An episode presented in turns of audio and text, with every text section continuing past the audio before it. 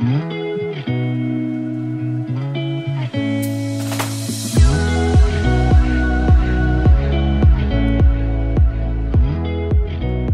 大家好，欢迎来到 Annie 爱情急诊室，我是 Annie，你的爱情诊疗师。在这里，我会解答大家在感情上遇到的疑难杂症，陪你在爱情里成为更好的自己。喜欢我的节目，欢迎到 Apple Podcast、Spotify 给我五星评价，也可以小额赞助我们，支持我持续带来更好的创作给大家。Hello，大家好，我是 Annie，现在录音时间是三月二十号的下午四点十四分。我好久没有在这个下午的时间录音哦，通常好像都会是晚上，甚至是凌晨，凌晨应该是最多的。但今天刚好就是早上把该办的事情都办得差不多了，然后下午有一点点时间。那最近的天气我自己还蛮喜欢的，就是会有太阳，但是也不至于到太热，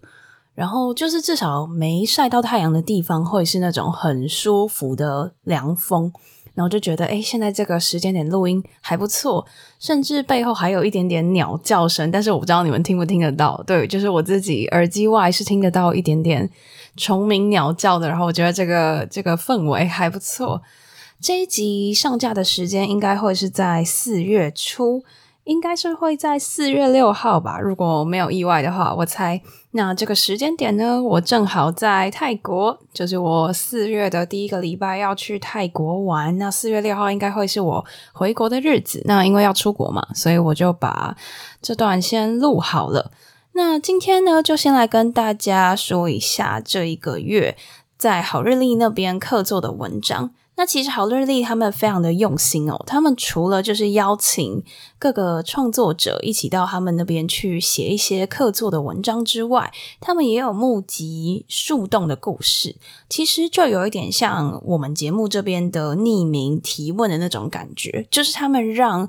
他们的读者可以投稿一个故事，那就是这就叫做树洞，就是说哦，没有人会不会揭露你的名字，那会由。会有好日历，或者是由这些客座的作者。一起来回复这些故事。那其实像我认识的一些创作者，像是曾经有来过我们节目的方，还有天天，他们有的时候也会回复这些文章，或者是在好日历那边客座文章，那都得到蛮好的回响。那我之前是写那种一整篇的文章，这是我第一次回复树洞的文章。那一样也是爱情相关的，我们就来看一下这一个故事。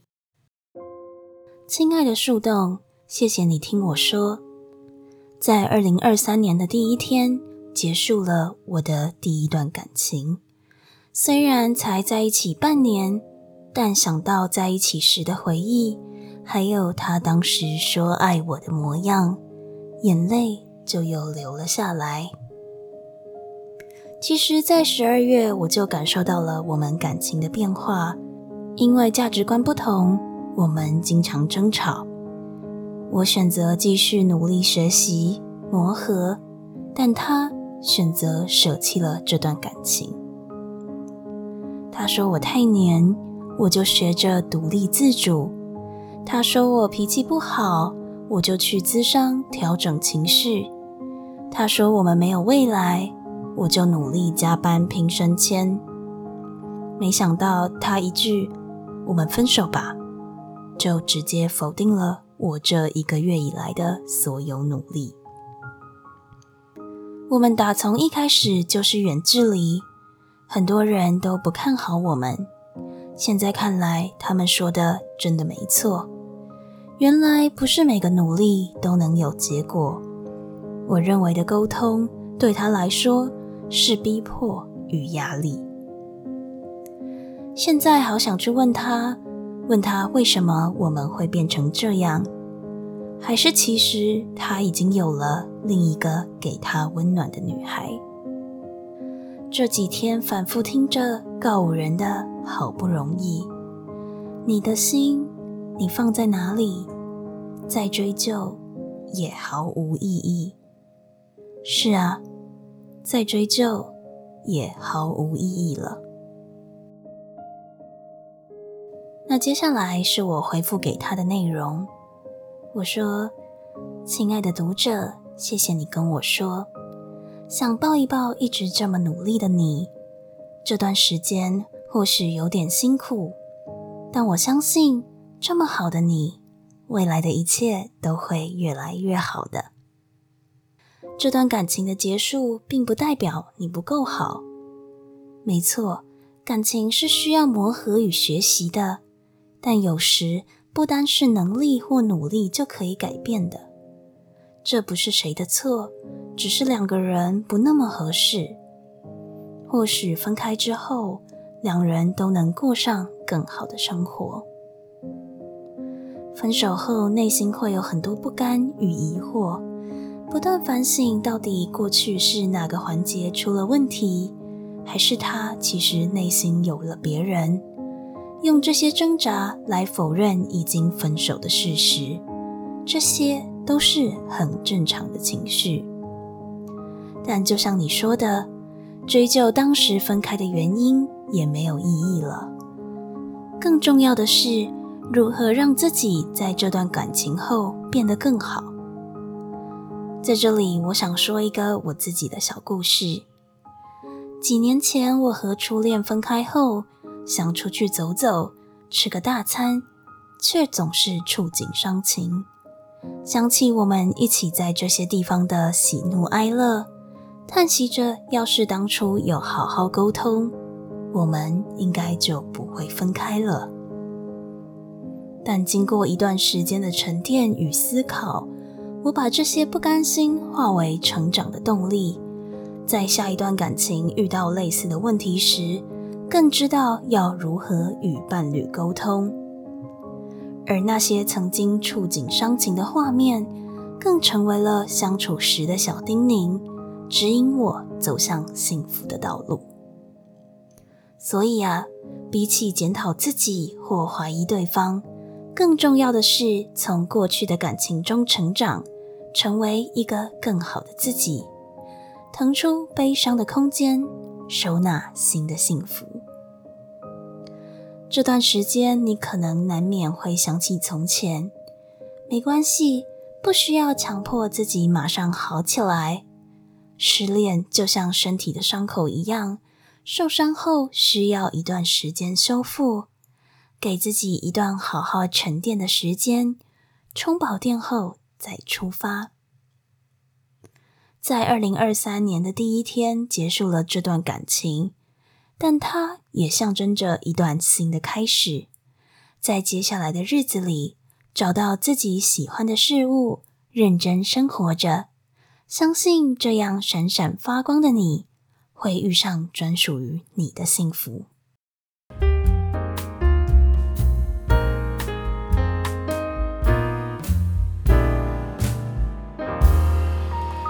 其实这类型的问题一直以来都收到蛮多的，就是关于说可能被分手过后心里面的不甘心，想要找对方问清楚等等之类的。社群里面也经常有这样子的讨论，像是最近社群就有一位有提到说，他跟他的另一半从一月的时候就有呃因为发生一些事情，然后对方就封锁他两个礼拜，完全没有联络，然后后来解开了。好像就是说什么呃，我们不适合，但是你也不要问。我觉得我们不适合，但是你也不要问我原因，这样之类的。然后，但他们后来好像是有和好，还是有复合，我不太确定那时候是有没有分手。然后到了最近，又因为发生了一些事情，对方也是直接封锁他四五天。然后，嗯、恢复联络的时候，就只有说了一句是：“我觉得我们不适合谈恋爱。”这样子。那我觉得这类型的情况。可以分为两种来说，就是一种是对方是完全没有要跟你一起讨论改进的方法，那另外一种是他其实有，他就他其实就是有跟你讨论过，但是可能他没有，就是他在这个讨论的计划当中，他没有付出，或是他没有打开心胸，就是比较是你单方面的在改进，但是他没有在改进。就有点像这个前面树洞故事讲到的。好，我再讲清楚一点，两种情况。第一种情况是他连沟通都不沟通，然后直接可能冷暴力你，冷暴力你，怎么那么难念？好，就是有点像那个社群里面的那一个故事，就是他完全没有讲任何的原因，然后就直接讲结果这样子。那第二种就是像树洞故事里面那种，就是其实你们是有好像是有要讨论的，可是其实表面上你们有讨论，但实际上只有你自己这一方在努力，对方完全没有要努力的意思。那好，我们就来看这两种情况。第一种情况，像其实社群里面的那个人，他有讲到说他的对象是有回避型的人格，然后可能比较难把心里面的想法讲出来。那我觉得之前我们应该也都有常常在前面的集数讨论过依附理论相关的内容。那其实我觉得依附理论固然是一个可以帮助我们去寻找跟伴侣合适的相处方式、沟通方式的一个依据，可是这也要看你的对象他有没有想要跟你一起进步。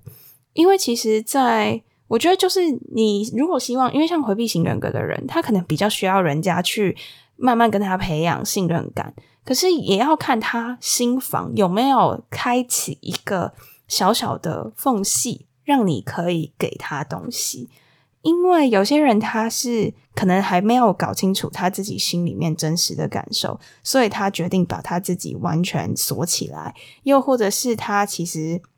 也没有什么，也没有什么事情，但他就是完全不希望、不想要沟通、不想要。不想要给予机会，也有可能是这种情况。那不管是哪一种，我觉得今天两个人之间要能够一起变得更好，能够商量一些事，能够沟通一些事情，你至少也要就是，就算即便你只能打开很小很小的心房去跟人家沟通，你也要给他机会。就如果是完全不给机会的话，我觉得单方面付出的那一方。总有一天消，这热情跟热忱和那些温暖是会被消磨殆尽的。所以我觉得，如果你是第一种情况，就是你的另一半他完全没有要跟你讨论的意思，那我觉得你可能要去反思，就是去思考一下你自己能够。给予多少的耐心？因为其实我觉得这个是有有可能会被消磨殆尽的。所以如果今天你一直尝试、一直尝试都没有结果，或许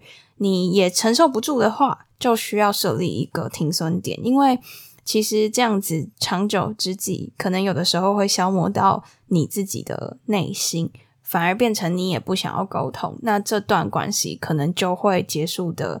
很就是比较比较仓促一点，就变成说好像最后是他不想沟通，然后你本来有想要沟通，但是最后你也被消磨了这样子。然后可能对于你之后的恋情，你自己也会有一点阴影吧，会觉得说是不是沟通都没有用？因为其实像我自己身边的朋友就有遇到类似的情况，就他有点，这算是一种 PTSD 吗？就是他以前的伴侣就。完完全全没有想要跟他沟通的意思，一遇到问题就说好，不然我就我们不适合就分手这样子。然后在他下一任的时候，对方有提出希望他可以改进的一些点，然后他自己就会在想，完了，他提出这些问题是不是？就代表我们之间其实那没那么适合，要直接分开，是不是在宣告我们要分开？但其实没有，对方只是给他一些嗯指引的方向这样子。但是如果你因为前一段有那样子的阴影，有的时候会影响你自己在以后面对到要沟通的时候，可能会有一点点恐惧。所以当然我们不会希望就是跟伴侣之间是这种比较冷暴力型的。沟通，或者是就完全不沟通这样子，这可能比较不健康一点点。那如果今天你面临到这样子的状况，你可能要去思考一下，你自己的热情、你自己的耐心还可以坚持多久？那如果没有办法，那或许真的在现在这个时机点，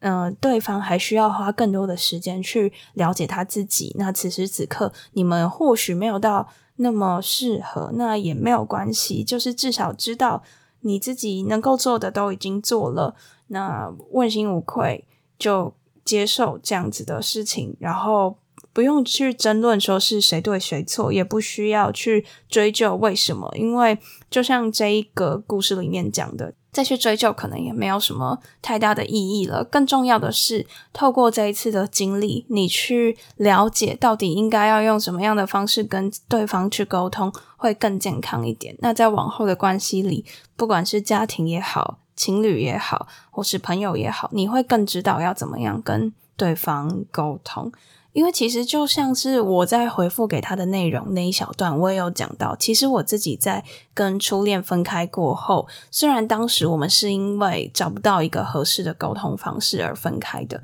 可是就是因为那样子的分开，在往后的感情里面，我都比较知道，我会更清楚要怎么样去跟另外一半沟通。有的时候发生类似的事情，我的脑袋会给我一个小叮咛、小提醒，跟我说：“诶。”之前你从以前学到了怎么样的技巧，然后可以用在现在的情况下，那真的是一个很奇妙的改变。就是以前会觉得那样子是一种触景伤情，就是哎呦，怎么又在吵这个了，或者是呃，怎么一样的事情又重蹈覆辙了。可是当你想通了的时候，那些反而会变成一种小提醒，告诉你，指引你走向正确的方向。那如果今天是第二种，就是你们已经有尝试沟通了，但是只有你自己单方面在努力，就是有点像这个树洞故事里面在讲的，就是好像这个女生她尝试跟她男朋友沟通，可是只剩下她自己一个人在学习，她自己一个人在努力，对方是直接舍弃掉这段感情。这我觉得这里面可以岔开出两种可能，第一种可能是跟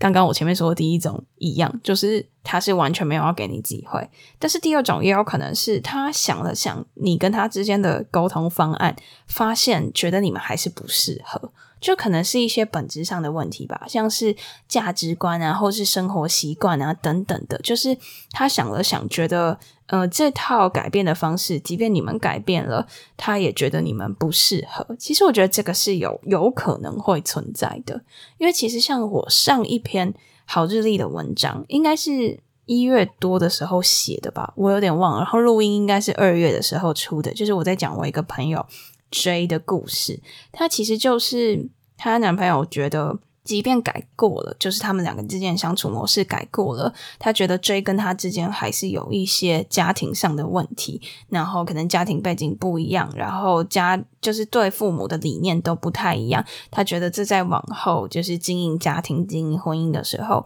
会有很大的困扰。那其实我从一个旁观者的角度来看，我也觉得他们确实在这个方面上没有到那么适合。就是男生他是一个很怎么说啊？他很有一个很有自己的想法，然后他认为家庭是什么样子就应该是怎么样子，好像呃世界上世界上人的就是家庭观都应该要跟他一样的那种感觉，但是。女生是一个，就她很喜欢她自己家庭的模式，所以她不觉得她需要为了这个男生而改变。当然，我觉得是也不需要啦，真的也是不需要。就是有点像是男方他们家是比较传统的那种，可是女方他们家是比较开放的那一种。但是男方就会觉得家庭就是应该要像他们家一样传统，所以他们之间其实是有些本质上的问题。那女生提出了一些可能可以的沟通方式。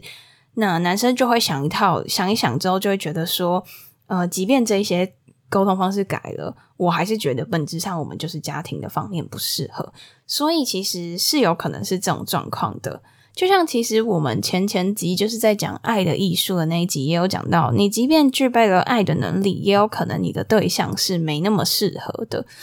所以我觉得他既然你们有提出一个沟通方案，他如果还是觉得不适合，那你也可以去思考看看，或者是也可以跟他讨论看看这样子。那如果他很坚决，那可能真的是有一些你没有想到的地方，然后没有那么合适。那既然是这样子的结果，我觉得呃不用去强求其他人喜欢你或者是接受你的价值观，那当然，我觉得更重要的是，在这样的事件过后，你也不要觉得这是你的错，因为你也努力过了，然后你们也有讨论过了。那如果发现结果还是不适合，或者是没有那么适合的话，那你不要去觉得这件事情是你的错。就很像我回给这一个女生的故事一样，就是我觉得他会愿意为了另外一半尊重另一半，然后为了他改变等等的，这个力量可以支撑着他在以后成为一个更好的自己，不需要拿这些事情来责怪自己，说是他做的不够好，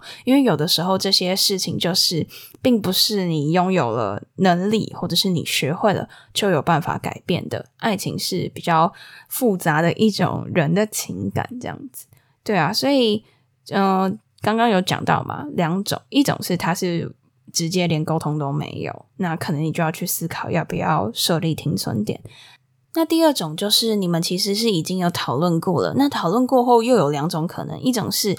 他讨论过后就只是表面上讨论过，但他实际上还是没有要改，就其实跟第一种差不多。那第二第二种就是他讨论过后想一想，他觉得其实是本质上的问题。你们就算讨论过的改进方案都做到了，还是不适合。那这个时候其实不需要去追究是谁对谁错，也不太需要去追究真正根本的原因，因为其实，嗯，那个。那个原因对于你现在就是不不需要拿那个原因来苛责你自己的感觉，就是因为其实，在这样子你们有去沟通过，然后其实是本质上的不适合的话，这并不是谁的错，因为其实爱情就并不是你拥有了能力，或者是你非常非常努力，两个人就可以从很不适合变成很适合，这当中还有很多关于成长背景啊、价值观啊等等的因素，甚至是你们对未来的规划没有办法走在一起。等等的，这背后的成因是非常复杂的，所以有的时候过度去钻牛角尖于这个原因是什么，可能会让你自己很痛苦。那没关系，我们就带着过去这样子沟通的经验，去尝试新的生活，甚至是迎接新的幸福。其实，在回应他这个故事内容的时候，有一句话是我从书写修复练习里面参考到的，他是说，如果我们把脑中的情绪想象成是一个记忆体，你要把那些悲伤的空间腾出去、空出来，才有空间去收纳新的幸福。那其实我也蛮喜欢这句话的，它的意思就是说，你总不能把脑袋里面总是装着那些悲伤的回忆，你要适时的把这些悲伤清出去，你才有办法转换成新的幸福、新的快乐，收纳到你的生活里面。就很像那些过去在感情里面面临到的创伤。如果你希望可以迎接新的快乐、新的幸福，你要慢慢的把它转化为你成长的动力，这样子才有空间去收纳新的幸福。也就像我在文章里面讲到我自己的小故事一样，就是我以前跟初恋分手之后，其实有一段很难过、很难过的时期，看到什么就会触景伤情，然后遇到类似的状况，就会觉得很担心是不是下一段感情又会这样。但是当我想通了之后，那些触景伤情都变成是我脑内的一个小叮咛、小提醒的感觉，指引我往更幸福的道路走去。